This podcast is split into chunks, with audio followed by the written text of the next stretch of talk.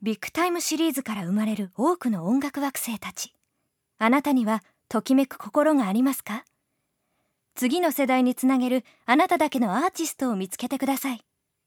Next generation。高まる鼓動を今音楽で伝えたい。 Big Time Series。Ayanojo's Diary on the radio。始まり始まり。Big time tune. Big time tune. Big time tune. Big time tune. 皆さんどうもこんばんは。綾野城です。今日は一味違ったオープニングでお届けしています。現在中華圏の人々にとっては春節という時期になっていますね。日本は太陽暦。太陽に基づく暦を取り入れているんですけれども中華圏の方たちはつい100年前まで月の満ち欠けに合わせた 29. 点何日を1ヶ月とする太陰暦という暦を使ってきたんですね太陰暦は旧暦という言い方もするんですけれども今年2014年は1月31日が旧暦の1月1日にあたるということで盛大なお祭りなどが行われたようです実は私はその1月31日が誕生日ですので春節と誕生日が重なることはめったにない。たまたま生まれた1976年の1月31日もちょうど旧暦の1月1日だったんですけれどもくしくも38歳になるこの日春節と重なっているということで名古屋から最も近い中華街南京町へ行くことにしました。この番組は収録でお届けしていますので当日の私の様子はアメーバブログ綾野上手ダイアリーでぜひご覧いただきたいと思うんですけれども今日は南京町をはじめとする神戸そしてそのほど近くにある西宮神社などについてお話をしたいと思います。神戸はですね私は親類がいますので子供の時から何度か行ったことがありました。ただどちらかというと港町というよりは山のイメージがありましたね。六甲山。山があるところが神戸というふうに子供心に思い込んでいたんですけれども最近は港町の方でもですねプラプラお散歩したりするようになったんですけれどもロケ地としてもよく使われるのが神戸の街になるそうです。街も海も山も全てが一ところに集まっているということで文字通りロケーション抜群ということなんですけれども私が今回テーマとしているのは南京町になります。かつて日本では中国系の方のことを出身地にかかわらず南京さんというニックネームで呼んでいたそうでその名残で南京町という名前がついているようです。横浜の中華街に比べると少し小ぶりなチャイナタウンという感じなんですけれどもコンパクトにまとまっていますのでとても観光がしやすい地域というイメージがあります。三宮から南京町の方へ歩いていく時もたくさんのおしゃれの靴が販売されているのを見たりあとはケーキの有名なお店が立ち並んでいたりしますので歩くだけでも楽しいのが三宮の辺りの街だなという印象なんですけれども隣が元町というエリアになるんだと思うんですけれどもその辺りは外国人居留地というのがありますね。江戸時代なのか外国人の方たちは一ところに集められて皆さんで一緒に暮らしていらっしゃったようなんですけれども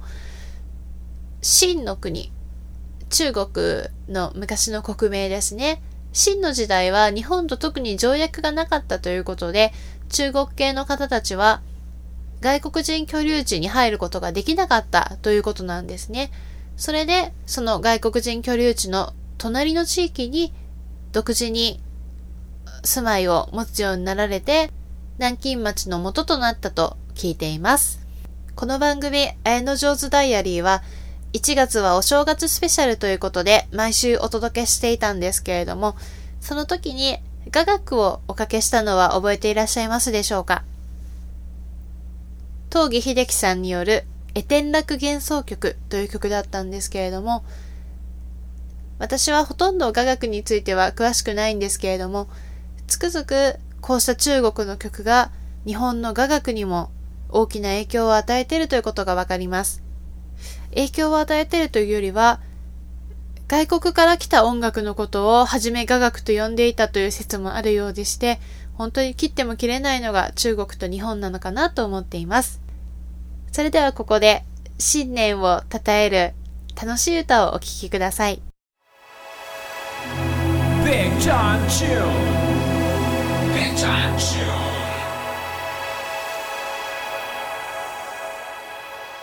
番組の公式 Facebook についてご案内します。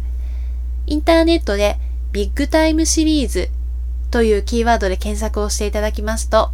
ビッグタイムシリーズの Facebook が出てきます。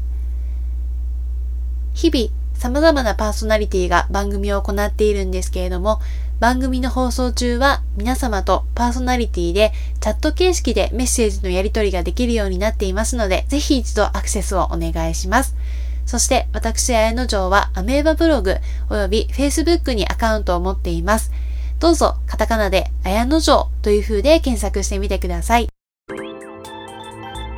7.9 KFM Big Time Tune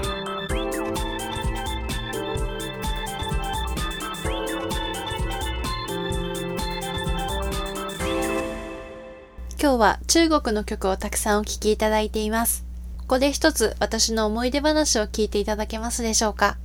先ほどお話ししました通り、私はもう38歳になります。普通女性はあまり年齢のことを語りたがらないかと思うんですけれども、私のポリシーはいくつになっても叶う夢はあるよということを体現していきたいという考えがありますから、デビューしたのが37歳、そして今38歳になったということを公表させていただいてるわけです。まだ半分しか生きていなかった時、つまり19歳の時のことを急にふと思い出したので皆さんに聞いていただきたいと思うんですけれども、大学受験に失敗しまして、図らずも1年間浪人をしました。それがちょうど19歳の時なんですけれども、予備校に通いながらも、アルバイトはするわ、バンド活動はやめないわということで、本当に不真面目な一年間送っていました。初めの頃は、どこにも行けなかったってことが本当にショックで、もちろん家族の方が落ち込んでたんですけれどもね。浪人したところで次の年もどこにも受からなかったらどうしようっていうのが非常に心配であったんですけれども、やっぱり縁あって、ある私立大学に通うこととなりました。その学校は国際教育を施すというのが売りでしたので、私は語学を選択しました。その頃から人とちょっと変わったことをやりたいという考えにとらわれていましたので、ほとんどの子が英語の学科を志願する中で、私は国連の公用語でもあるというフランス語を選択しました。フランス語だけでは飽き足らず、言い換えるとフランス語があんまり得意になることがなく、北京語とスペイン語、習った覚えがあります。その時のその北京語の先生がとても日本語が堪能で、某飲料メーカーにウーロン茶の輸入できるように手配したというですね、日本人にとっては非常に恩恵の大きい先生なのかなと思うんですけれども、その先生の人柄もあって、私は中国に対して非常にいいイメージを持つようになりました。私自身不思議と容姿のイメージですかね。日本人よりも中国人とか韓国人に思われることがありまして、それはそれでアジア人って思われて嬉しいなって素直に喜んでるんですけれどもね。やっぱり中国の方たちは非常に身近に感じています。日本の伝統芸である例えば能もですね、西洋の方たちでは理解されるのがちょっと難しいということなんですけれども、中華圏の方たちだと、その能のような非常に繊細な芝居ですね。芝居というよりも気というか雰囲気というかそういうものじゃないかと思うんですけれども、そういったものもすごく共感して涙を拭ったりされるというふうに聞いたことがあります。言い換えますと、オペラのようなものは中華圏の人々であろうと、私たち日本人でも、そしてもちろん発祥のヨーロッパの方の方でも、十二分に理解しやすい芸術ということだそうなんですけれども、そんなオペラの世界にも中国の人々っていうのは大きなインスピレーションを与えたようなんですね。オペラの中でトゥーランドットという有名な演目があるんですけれども、トゥーランドットとは中国の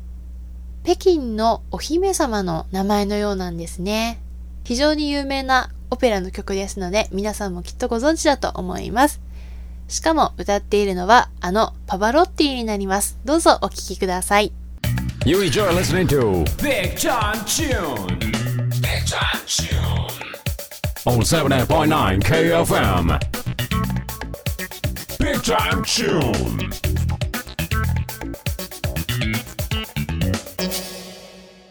皆さんは、恵比寿さんと聞いてお姿思い浮かびますでしょうか？お米の俵の上に立ってらっしゃるのは大黒さんなんですけれども、魚釣り、鯛を釣る姿をされているのが恵比寿さんになります。全国にある恵比寿さんを祀った神社の中でも、その総本宮と言われているのが西宮神社になります。西宮というのは兵庫県の地名なんですけれども、バスで大阪まで行って、大阪を少し観光した後に、あれは JR ですかね。20分弱乗って桜宿川駅という駅で降りて、そこから徒歩でお参りに行きました。恵比寿さんは七福神のお一人でもありますし、福の神としてよく知られた方でもあるんですけれども、商売繁盛の祈願を私もしてきました。私における商売繁盛というのは、やっぱり一人でも多くの方に自分の作った歌を聴いていただきたいなということなんですけどね。私がお参りに行った時の様子はですね、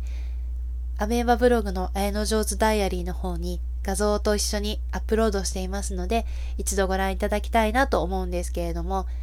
ものすごく可愛い色合いのご本殿なんですね。パステルカラーと言いますか、私が思うに各地の神社っていうのは赤く塗られてたり、あとは極彩色で塗られてたりっていうのは見かけるんですけれども、西宮神社も赤い色はベースにはなっていそうなんですけれども、パッと見て、ピンクとか水色とか黄色が目に飛び込んできて、とにかくとても可愛らしいお社という印象があるんですね。普段はとても静かで落ち着いてお参りさせていただけるんですけれども、やっぱりお正月ということですごい賑わいだったんじゃないかなと思います。一つ実家にお土産を買って帰ったんですね。それは1000円で譲っていただくことができた小さな恵比寿さんの像になります。陶器のような素材でできていまして、綺麗な色が施されてるんですけれども、手のひらにちょこんと乗るぐらいの小さな像を譲っていただくことができたんですね。身近に置いとくといつも恵比寿さんのことを思い出して頑張れるかもしれないと思ってですね、いただいて帰ってまいりました。西宮神社といえば、福男選びのニュースでも有名ですよね。門が開くと同時に男性陣がわーっと走り込んでという神事で知られていると思うんですけれども、この福男選びについては、ウィキペディアに説明がありましたので、そちらを参考にしながら少しお話ししたいと思います。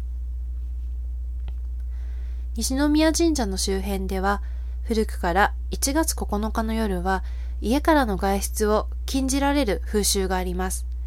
その間に、恵比寿さん、ニックネームはエベスさんが市中を巡られると考えられています。西宮神社では1月10日午前4時頃から10日恵比寿大祭が執り行われ、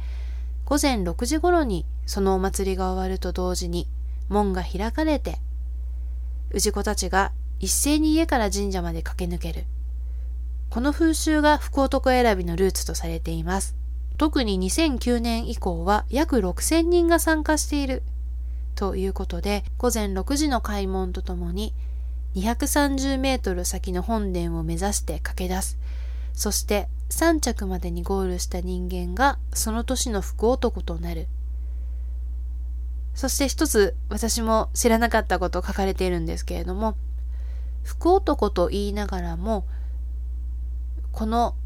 神事、女性とか年齢に関わらず、どなたでも走ることができるということですね。西宮神社は大阪からも神戸からもとても近いですので、ぜひ一度行ってみてください。Big John June. Big John June.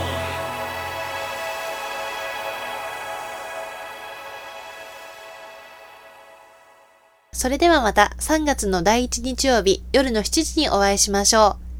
う。Facebook も見てね。綾野城でした。